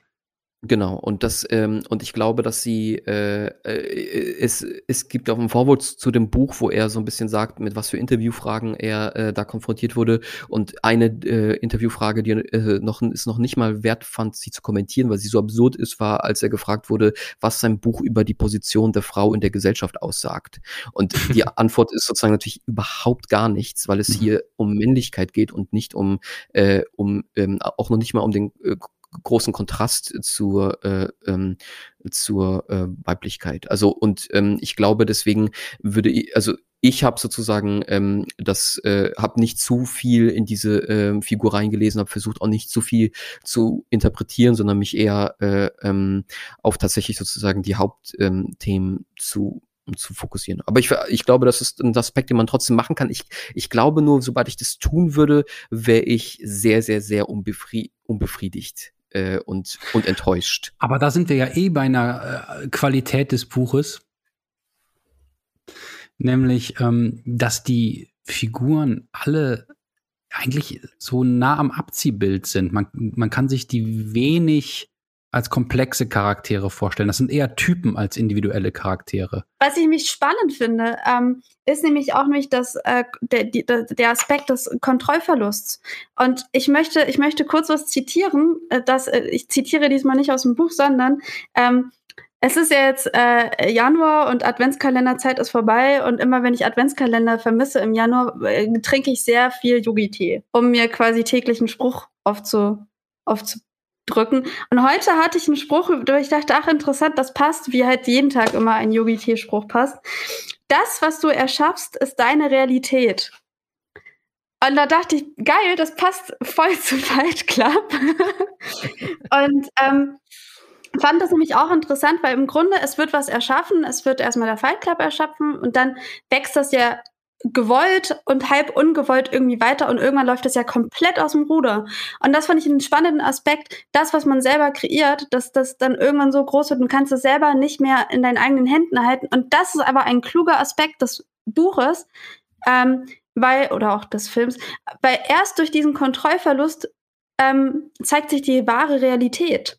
Also erst, wenn er die Kontrolle komplett, wenn er gar nicht mehr weiß, was irgendwie gerade passiert, wenn er gar nicht mehr weiß, ähm, wo überhaupt die ganze Struktur aufhört, fängt er an, ähm, klar zu sehen, im Grunde. Aber das ist vielleicht auch nur meine Sicht. Und deswegen, ich, ich danke Yogi-Tee für. Yogi-Tee hat mich erst auf diesen Gedanken gebracht. ich denke auch, dass Kontrollverlust äh, ein, gro großes Motiv ist äh, dieses Romans. Also äh, es gibt ja auch diese Sprüche von Tyler, ähm, erst wenn du alles verloren hast, hast du die Freiheit, alles zu tun. Ähm, das ist auch ein Spruch, der wahrscheinlich morgen auf deinem Yogi-Tier stehen wird. ähm, aber äh, ja, also vielleicht kommt da auch die Inspiration her für seine markigen Sprüche. Vielleicht trinkt ihr denselben Tee. Das kann sein, das wäre interessant. Das, das wäre ungefähr so das, das, die größte Diskrepanz, die ich mir zu Fight Club vorstellen kann. Irgendwie Fight Club und Yogi-Tee. Was für hm. ein Clash. Wobei das finde ich nicht, weil das finde ich gerade so interessant, dass eigentlich so ein mm, bisschen weiches ESO-Gerede da durchaus reingehört. Und jetzt möchte ich mal was zur Sprache des Buches sagen, die ist so pseudo-cool. Das heißt, da wird so getan, als wäre da so eine gewisse Härte im Tonfall, aber eigentlich ist das ein ganz aufgeregter und ähm, äh, ja, emotionaler Tonfall, der die ganze Zeit aufgeregt ist über die eigene Coolheit, die ausgestellt werden soll. Also es ist immer so ein, ja, also ähm, wenn man Napalm und ähm, haben will, muss man nur Benzin und ähm, Orangensaft mischen. Also Benzin und Orangensaft, ne? Du weißt schon. Also dann hast du Napalm. Das ist ein bisschen wie so ein Typ am Schulhof mit fettigen Haaren, der so neben dich tritt und sagt so, ja, weißt du, weißt du, ich kann dir sagen, wie man eine Autobombe baut und dabei so ein bisschen nervös wird und so ein bisschen anfängt zu spucken und du denkst, jetzt beruhig dich mal. Was, was, das habe ich gar nicht gefragt, wie man eine Autobombe baut. Ne? Und das ist obendrein auch mit, mit vielen Wiederholungen arbeitend, die so heischend sind. Also der Text schmeißt sich richtig an einen ran, wie ein Poetry Slam Text. So, ich bin Jacks gedemütigtes Gefühl. Das wird immer wieder gesagt, weil er hat irgendwo in einem Reader's Digest so eine Reihe Joe's. gefunden, wo Organe sprechen und sagen, ich bin der Magen von Joe oder von Jack. Nee, Joe ist, glaube ich, im Buch, ne, und Jack ist im Film. Das ist, das ist ein der, ja. einer der großen Unterschiede. Egal, Joe, ja. Deswegen glauben auch manche, der Protagonist hieße Joe, aber das ist eine der vielen äh, Verschwörungstheorien über Fight Club. Nein. Aber es ist so also, eine Sprache, die immer sowas die, die so was Gemachtes hat im Sinne von, ich weiß, wie effizientes Erzählen geht und dann wiederholt man noch mal so, wenn was besonders cool ist und dann sagt man, noch acht Minuten, noch sieben Minuten, noch fünf Minuten. Ja, ich musste den Punkt gerade klar machen. ja, ja, ja, klar. Ja. Mir gefällt die Stilistik und ich finde sie äh, sehr passend gewählt. Also das Buch funktioniert ja vor allem Dingen mit, äh, mit Schnitt mit Schnitttechniken. Also ähm, es gibt äh, drei, zwei, manchmal drei verschiedene Themen, an denen sich der Ich-Erzähler abarbeitet. Und dann werden sozusagen, die sind vielleicht, also wenn, wenn ich mir äh, Schreiben vorstelle, äh, schreibst du sozusagen alles runter und dann nimmst du dir einzelne Passagen und versetzt die ähm, ineinander. Und diese Schnitttechnik äh, macht verschieden, also hat erstmal äh, eine Wirkung auf einen, man hat das Gefühl von Schnelligkeit und von Chaos. Und Chaos ist ja auch ein, ein Thema des Romans, aber vor allem Dingen sind Schnitte äh, ein Motiv, was in dem Roman eine große Rolle spielt. Also einmal ist Tyler Filmvorführer und äh, wendet dort diese Schnitte selbst an. Das sieht man ja auch im Film, aber auch im Buch wird das angesprochen. Und natürlich gibt es auch diesen Schnitt zwischen der Hauptfigur und Tyler Durden selbst, wenn er sich ins, äh, wenn er schlafen geht und nicht schlafen kann, dann übernimmt sozusagen ähm, Tyler sein Leben. Und ich äh, ähm, mag sozusagen die, äh, ähm, wie hier sozusagen Form und Inhalt ineinander gehen und dass er äh, diese Schnitttechnik gewunden und tatsächlich für mich auch sehr effektiv eingesetzt hat. Also du hast recht, das ist äh, die Sprache ist manchmal ein bisschen Kuli-mäßig und auch äh, und auch dieses äh, kühle ähm, und auch die kühle Napalm plus Orangensaft äh, Sprache. Aber wie gesagt, ich finde die Schnitttechnik finde ich sehr sehr gut gewählt hier. Ähm, bevor, bevor ich wissen will, wie Nefeli die Sprache findet, ähm, ich finde die Sprache ja nicht kühl, das ist ja das Interessante, sondern sie versucht kühl zu sein und ist gleichzeitig aufgeregt. Und man könnte jetzt sagen, vielleicht ist das Absicht und es passt sehr gut zu dem Ich-Erzähler und zu diesen aufgescheuchten jungen Männern. Oder man kann sagen, nee, der Autor, der war dann noch etwas jünger und unerfahrener, der hat so geschrieben in so einem Stil, der für eine Poetry Slam Lesebühnen Kneipenlesung gut passen würde. Das passt zu dem Vorwort bzw. Nachwort, wo er erzählt, dass er das eigentlich als Kurzgeschichte geschrieben hatte erst und ähm, dass das Texte waren, die er vorgelesen hat äh, im Publikum, äh, wo man die Aufmerksamkeit der Leute fesseln musste, dass sie äh, schnell angefangen haben zu labern, wenn es nicht packend genug war. Und also dass man gerade im Prinzip mit so sprachlichen Geschmacksverstärkern stark arbeiten muss. Also gerade dieses äh, äh, sprachlichen Einschübe, wo er so sehr technisch wird, die erwecken bei mir eher ein Gefühl der Bedrohung, weil ich das Gefühl habe, da weiß jemand wirklich, wovon er redet. Da, ähm, da kommst du mit dem Kühlspray K36, haust den in den ähm, äh, Gumminippel von dem Monitor, für, äh, führst dann Napalm und Orangensaft ein und das Ganze verschließt du dann entweder mit Wachs oder mit Isolier Material bei einer Hochspannung von 6 Volt. Wenn du dann den äh, Schalter drückst, explodiert das Ganze. Bam, hast du eine super äh, Monitorbombe. Also ist sozusagen. Ja, ja das äh, stimmt. Solche Stellen gibt's darin, ja. Die, äh, ich die richtige ich Anweisungen sind. Ja, ja, genau. Ich habe das jetzt nicht irgendwie gut nachmachen können, aber das, äh, äh, ich, ich lese das so und das ist so konkret, dass ich denke, okay, also hier weiß wirklich jemand, wovon er redet. Hier ist ein Terrorist am Werk und ähm, das ähm, macht emotional auf jeden Fall. Also ich fühle mich dadurch bedroht.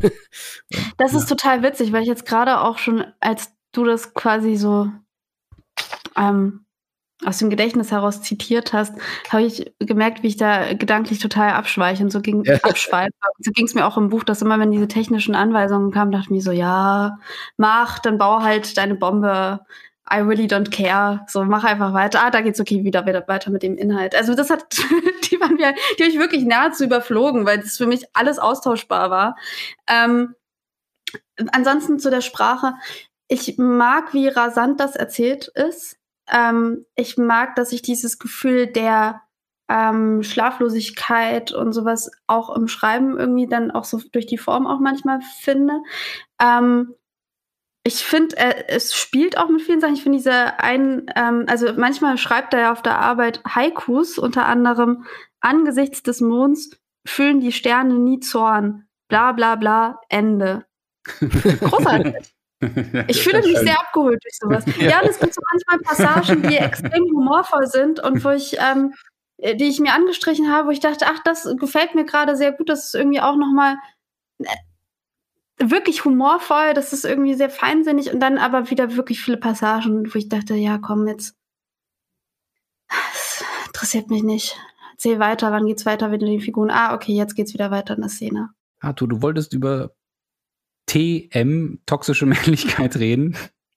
Ähm, ja, ach so, genau. auch ausgesucht, darum soll es ja auch unter anderem in deinem nächsten Roman gehen. Ähm, was haben wir noch nicht bedacht? Es gibt bald ein äh, Musical genau, ich, äh, von dem von Fight Club, wo wir gerade bei toxischer Männlichkeit sind. Das, soll, das ist super. Es soll ein Musical ja, das dazu geben, ja. Da, perfekt, das passt super, ja. Also, ähm, ja, ich wollte, äh, ich wollte einfach nur noch mal ähm, weil, wie gesagt, ich bin mit dieser Lesart an diesen Roman ähm, äh, rangegangen und da lässt sich einiges finden und ähm, äh, wollte nochmal auf diesen Schluss äh, zurückkommen. Also ich, wie gesagt, für mich ist das ein, mittlerweile jetzt in meiner neuen Lesart ein Buch, äh, ähm, äh, wo äh, ein Mann gegen äh, die ähm, toxische Männlichkeit in sich selbst äh, kämpft.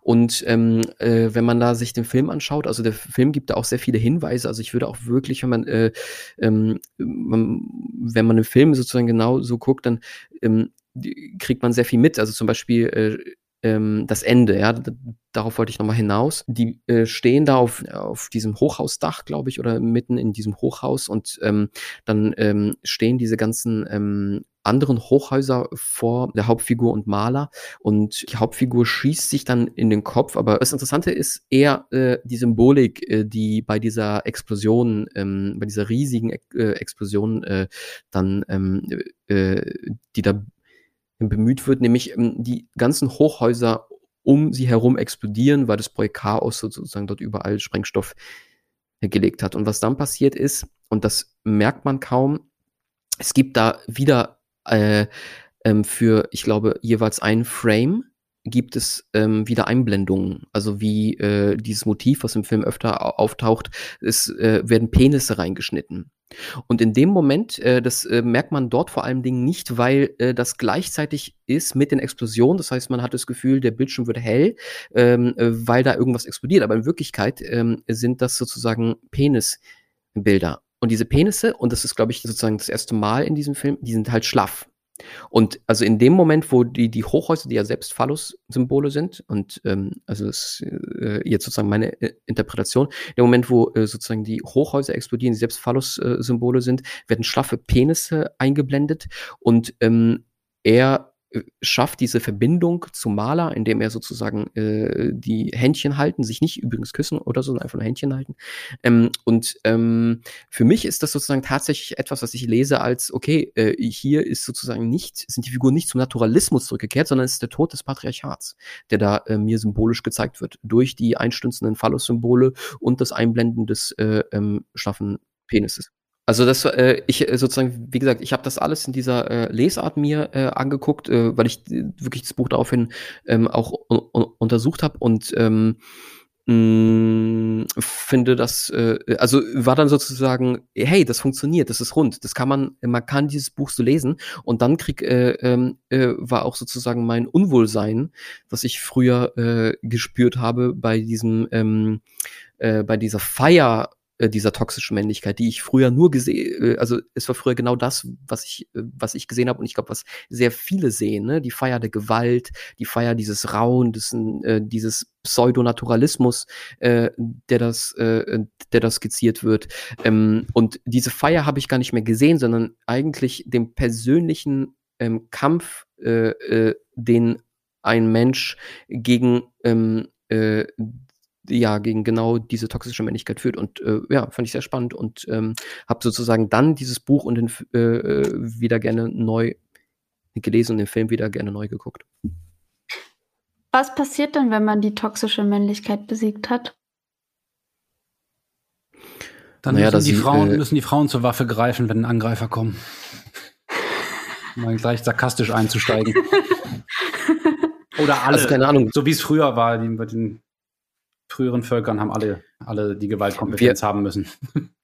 Wir haben ja, äh, wir haben ja toxische Männlichkeit noch gar nicht definiert. Also ich meine, vielleicht steht das sozusagen hier äh, relativ gen Ende ja noch aus. Also toxische Männlichkeit ist dann nicht die Abkehr von mm, männlichen Attributen per se oder äh, oder das ähm, äh, ja sozusagen sich äh, abwenden von von Männlichkeit per se, sondern ähm, die Kritik von ähm, männlich konnotierten ähm, äh, sagen wir, gesellschaftsschädlichen äh, ähm, Verhaltensweisen, wie zum Beispiel Aggression oder ähm, es, äh, sexueller, äh, ähm, nie endender sexueller Geilheit, sexueller ähm, Aggression und auf der anderen Seite, wenn positiv männlich konnotierte Attribute, wie zum Beispiel, ähm, keine Ahnung, sowas wie äh, Schutz, Schutzinstinkt oder keine Führungskraft, ne, das sind ja so alles äh, Dinge, die eher, eher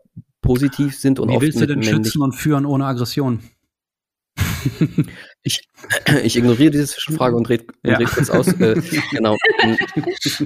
Wenn, äh, wenn man so, oder jetzt sozusagen diese nie enden wollende Lust, ja, wenn jetzt zum Beispiel ein Mann sagt, äh, ähm, ich interessiere mich eigentlich gar nicht für Sex, dass dann sozusagen von außen äh, äh, sich andere Leute in dieser äh, Männlichkeit angegriffen fühlen und dann toxisch, ich mag das Wort auch nicht besonders, aber ich nutze es einfach mal, dann toxisch agieren und sagen, ja, hä, bist du schwul oder was? Oder ähm, bist du eine Frau? Ähm, oder was. Und ich glaube sozusagen, hier setzt, äh, also das würde ich als äh, toxische Männlichkeit bezeichnen, wenn sozusagen Leute marginalisiert werden, die sich halt mit diesen ähm, äh, ja, äh, männlich konnotierten Attributen einfach nicht identifizieren können und sie und sie ablehnen. Ah, das heißt, wenn wenn bestimmte Männlichkeitsbilder hegemonial werden und allen aufgedrückt werden sollen, das wäre das Toxische. Genau. Ja, das ist eine spannende Sache. Genau, ich und möchte, wie man damit ja. wie man damit umgeht, ja. Ich möchte noch kurz aus, dem, aus der wissenschaftlichen Debatte zur Destruktivität von Männern, es gibt ja sowas wie Männerforschung jetzt schon ein paar Jahrzehnte, beitragen, dass es da einen Richtungsstreit gibt. Die einen sagen, das Destruktive ist bereits eine Entart, also ne, das, das würden sie nicht so sagen, Entschuldigung, die würden sagen, das Destruktive ist bereits eine, eine Hypermaskulinität. Das ist kein, keine echte Männlichkeit, sondern das entsteht, wenn Männlichkeit ähm, nicht mehr richtig gelebt werden kann, wenn die Vorbilder fe fehlen, wenn die Väter fehlen, wenn ähm, die Gesellschaft sich stark verändert, dann kommt das raus, dieses äh, zerstörerische Element, das mit Männlichkeit verbunden wird. Und die andere Richtung sagt, nee, das wäre ja schön, aber das Bild von Männlichkeit an sich ist immer destruktiv, weil es A in Abgrenzung zum komplett anderen, nämlich der Frau, die das Weiche und was weiß ich verkörpert, ähm, äh, dargestellt wird und in der Regel auch als Norm gesetzt wird. Das ist ja das, was du gerade ähm, als Problem angesehen hast. Und B, weil das aggressive Element und die Eignung zum Krieger mit fast allen Attributen der Männlichkeit sowieso immer zusammenhängt. Und auch die Idee, A, das beherrschende Geschlecht sein zu müssen und B, das Unabhängige. In Wirklichkeit bist du aber von deiner Mutter spätestens total abhängig und ähm, kommst damit je männlicher die Gesellschaft geprägt ist, umso schlechter klar, weil du das leugnen musst und dann auch noch aggressiv auf diese Mütter sein musst.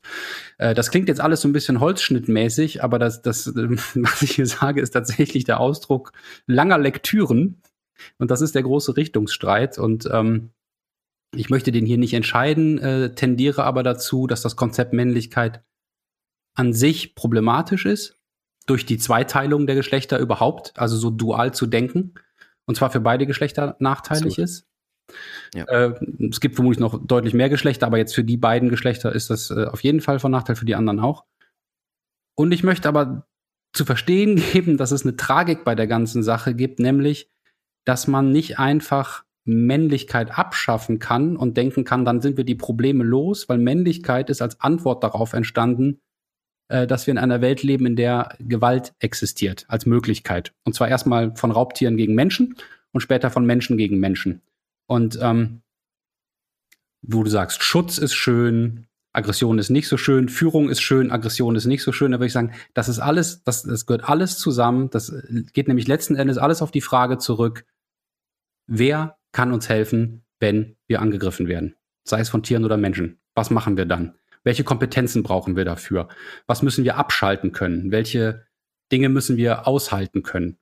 Und ähm, das Problem hört nicht auf, wenn man die Männer abschafft. Die Gewalt ist in der Welt. Könnt ihr dem Gedankengang folgen? Das ist das Tragische daran. Man möchte gerne diese Destruktivität einfach weghaben. Also der Elefant im Raum ist nicht, dass es Männer gibt oder Pimmelträger. Der Elefant im Raum ist, dass wir auf einem Planeten leben, wo Gewalt eine der Möglichkeiten ist, äh, miteinander umzugehen, und zwar eine extrem effektive. Und selbst wenn nur 10% der Spezies sich darauf verständigen, muss der Rest sich was einfallen lassen. Und eigentlich auch eine gewalttätige Antwort finden. Und das ist das, das ist das Dilemma. Aber ich weiß nicht, wie seht ihr das? Ich, äh, ich lasse Nefili reden, bevor wir hier äh, noch weiter mansplainen. Das war deutlich, Arthur, danke. ähm, ich bin immer froh, was zu, zu lernen. Ich bin gerade noch selber in den, in den äh, Gedanken. Ich meine,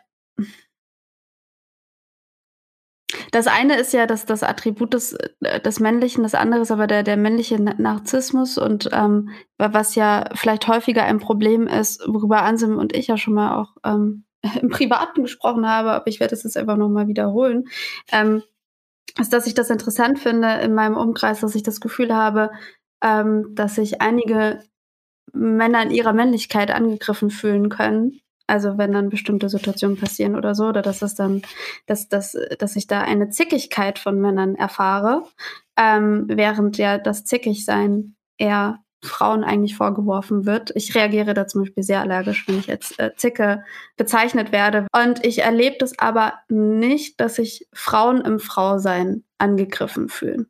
So.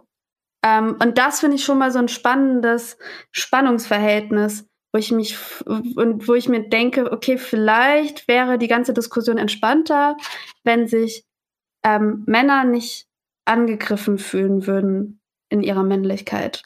Also das Problem hierbei, oder, oder eher, also ich gebe dir vollkommen recht, aber das Problem hierbei ist natürlich, dass das Prinzip der hegemonialen Männlichkeit äh, daraus besteht, ähm, dass Männer versuchen, ihre übergeordnete, also den Frauen übergeordnete Macht Position zu halten. Das heißt, ein Mann fühlt sich in seiner Männlichkeit äh, angegriffen, weil er ähm, äh, ja, bedroht wird, diese Machtposition zu, mhm, zu ja, verlieren. So, da ja. gesellschaftlich, da gesellschaftlich Frauen sozusagen nicht in dieser Machtposition sind, tragischerweise, ähm, können sie sich auch nicht in ihre, also werden sie auch nicht bedroht, irgendwas zu verlieren. Ja, genau. Ähm, wenn du, wenn du der King Louis sein musst, dann ist es viel leichter, äh, dir die Throne, die Krone äh, vom Kopf zu hauen.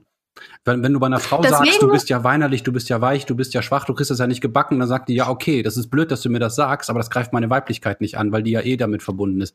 Was natürlich auch total beschissen das, ist. Und das ist aber doch das Tolle, um wieder auf den Bogen zu Fight Club zu machen, weil da ist, wird genau das erzählt. Wir haben ähm, die Männer, die sich angegriffen fühlen und deswegen irgendwas Krasses schaffen. Und ich muss noch mal meine Maler ähm, Parole starten und Maler, die sich halt nicht als Frau angegriffen fühlt und die halt nicht irgendwie was beweisen muss. Das finde ich, das wird tatsächlich irgendwie sehr deutlich. Und da widerspreche ich auch Arthur, dass das vielleicht nicht so relevant ist, weil ich finde, vor allem unter dem Deckmantel toxischer Männlichkeit, wie gehen vermeintlich Männer und vermeintlich Frauen mit Problemen um, ähm, wird da schon eine Schablone, die ein bisschen sehr, also ist natürlich alles total draufgängerisch und total überzogen erzählt, aber die Richtung ja. Ja, nur die Tragik von Marla Singer ist dann, dass sie von diesen Männern abhängig ist. Also von dem Tyler Durden oder dem Ich-Erzähler. Dass sie dem hinterherläuft und sich schlecht mir. behandeln lässt, ne? Also das wäre dann. Das, das ist aber beides. Tragik, also der, sagt ja am Anfang gibt es ja dieses Triangel von wegen, ich weiß, ich krieg's nicht mal beisammen. Ja, ja, genau. Äh, Ma ähm, Maler ich, liebt ich Tyler, äh, Tyler liebt, äh, ich laufe Tyler hinterher und äh, ich laufe Ich will Tyler, Tyler möchte Maler, Maler möchte mich oder so. Ja.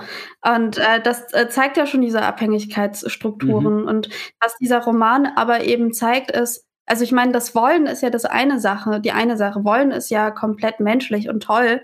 Die andere Sache ist, wie geht man damit um, wenn, ähm, wenn das Wollen einem doch irgendwie wehtut? Also weil man es nicht kriegen kann oder weil es irgendwie doch entlarvend ist. Und ähm, das zeigt der Roman wiederum toll, auf eine tolle Art und Weise. Ja, also irgendwie der Roman nervt, ne, wenn man ihn heute liest. Und trotzdem kann man nicht sagen, das ist ein unwichtiges oder schlechtes Buch. Oder wie seht ihr das? Ja, absolut. Also ich, ich, ich sehe das ganz genauso. Also ich, es ist immer noch wert, diesen Roman heutzutage zu lesen. Ich habe mich dann auch äh, gefragt, würde man ihn heutzutage genauso schreiben? Ich denke auf gar keinen Fall. auf gar keinen Fall. Also über, also diese, ähm, also auf mehreren Ebenen, ne? Die gesellschaftlichen Kritikpunkte müssten ausgeweitet werden. Ne? Also ich meine, Social Media kommt ja gar nicht vor. Ne? Ich meine, was könnte man hier Social kommt Media Smartphones vor? Mhm. Ja, genau. Also was, was könnte man hier alles noch einarbeiten äh, an, äh, an Gesellschaftskritik? Twitter Fight Club. Ja. Und ähm, dann natürlich irgendwie diese ähm, Fokussierung auf ähm, diese Fokussierung auf sozusagen die männlich heteronormative Sicht ähm, äh, und die weiße heteronormative Sicht, ähm, äh, auch, da sozusagen ähm, müsste man, glaube ich, ganz andere äh, Identitätskonstrukte ähm, mit reinnehmen oder äh, ja, würde man, glaube ich, automatisch äh, machen. Ähm, genau, also von daher, ich, ich glaube, dieser äh, Roman könnte heute so nicht mehr geschrieben werden, aber ich glaube, man kann ihn dennoch ähm, mit einem Erkenntnisgewinn äh, ähm, lesen. Zumindest ging es mir jetzt beim äh, Wiederlesen so. Hm. Ist vielleicht das Normal People der 90er für Jungs. Plakativ. Das ist. Aber es deckt irgendwas ja. auf, was äh, einen doch bewegen kann. Ähm, ich möchte, ja. ich möchte enden mit einem mit, mit dem Satz, über den ich am, am meisten gelacht habe im Buch. Ein Zitat von Maler Singer, weil Maler nämlich auch sehr humorvoll ist. Vielleicht ungewollt, aber ich habe sie jetzt sehr humorvoll wahrgenommen. Weißt du, der Kondom ist der gläserne Schuh unserer Generation. Du ziehst ihn über, wenn du einen Fremden kennenlernst, du tanzt die ganze Nacht, dann schmeißt du ihn weg. Den Kondom meine ich, nicht den Fremden. Den Kondom. Ja, du möchtest also wirklich enden und nicht noch über echtes Kämpfen reden? Oder darüber, dass Marla Singer ähm, äh, in der Verfilmung, also als Helen Bonham Carter sich hat ähm, mit der linken Hand schminken lassen, damit sie so aussieht, wie sie aussieht, oder dass in jeder Szene ein Starbucks-Becher ist. Na gut, okay. Ähm, Weiß ich nicht. Arthur, willst du noch über irgendwas reden? Ich fand das. Ja, wir, wir, können über Trivia reden. Äh, also, was, äh, was ich mal gehört habe, war, ähm, dass es diesen Satz gibt im Buch. Ähm, ähm, wenn die das erste Mal miteinander schlafen, äh, dann sagt, äh, ähm, sagt mal das Singer, ich hätte gerne deine Abtreibung. Oder, mhm. oder so, ich hätte gerne eine, eine mhm. Abtreibung. Mhm. Statt ich hätte gerne ein Kind dir. von dir, ja, ja. Genau, genau. Und das ähm, war wohl, äh, das haben sie wohl sozusagen mh, hm, beim Filmdreh, haben sie versucht, das sozusagen zu übernehmen und sie haben die Szene gedreht und äh, äh, der Re Regisseur und vor allem auch Brad Pitt meinten, das geht nicht. Auf gar keinen Fall. Das können wir auf gar keinen Fall so bringen. Und ähm, de, ähm, wo ich erstmal denke, okay, der Satz eigentlich, also der ist krass, aber der ist gut. Also so, wenn du Krassheit willst, dann ist es ein gut geschriebener Satz. Und ähm, der, äh, wofür sie sich dann entschieden haben, war, ähm, dass äh, Malersinger im Film sagt, so wurde ich seit der fünften Klasse nicht mehr gefickt. seit, der vierten, seit der vierten, ja, ja. Mhm. Seit der vierten, genau. ja, ja, genau. Wo, mhm. ja, wo ich halt denke, diese, äh, diese Amerikaner, ey, sobald es um Abtreibung geht, ähm, kommt das nicht, kommt dann lieber, äh, dann lieber, äh, ja. Ja. Nee, also das. Wobei nicht nur die Amerikaner, äh, jüngst haben auch die Polen, also zumindest ein Teil der Absolut. Polen, ein kleiner Teil der Polen, vielleicht ja. sogar nur, ähm, da eine unangenehme Entscheidung getroffen. Die, äh, der regierende Teil der Polen. Der regierende Teil der Polen, genau. Ich könnte mir vorstellen, dass man auch in 20 Jahren noch über das Buch redet, weil es eine Stärke hat, die, die vielleicht heute schwerer herzustellen wäre, aufgrund der aufgeladeneren Diskurse zu solchen Themen. Es ist völlig ambivalent. Also es ähm, gibt keine eindeutige Lesart vor. Ähm, es scheint ein bisschen diese ähm, Brutalitäten zu feiern und gleichzeitig macht es sich darüber lustig. Es scheint die Männlichkeit zu feiern und gleichzeitig zerstört es das Patriarchat, wie du eben gesagt hast, Arthur. Ähm, es ähm, hat eine merkwürdige Frauenfigur, die vielleicht aber auch die einzige ist, so wie Nefeli sagt, die irgendwie richtig durchblickt oder, oder die, es einfach besser kann, weil sie diesen ganzen Scheiß nicht machen muss. Ähm, und so gibt's viele Lesarten und da, dadurch bleibt das spannend. Ja, ich finde das, äh, ich finde das gut gesagt. Ist auch ein, ist auch ein gutes Schlusswort. Ja. Okay, ja.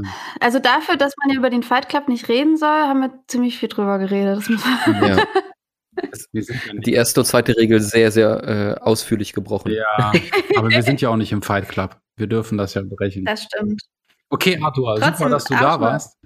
Ähm, und ich ja. kann den Hörerinnen und Hörern, den Hörerinnen und Hörern unseres Podcasts äh, das Ting sehr empfehlen. Ein spannender, mitreißender, äh, sehr süffig geschriebener Roman mit interessanten Figuren und einem interessanten Thema. Äh, greift euch das ab und ähm, ja, nächstes Mal Jetzt sind Nefeli und ich wieder allein.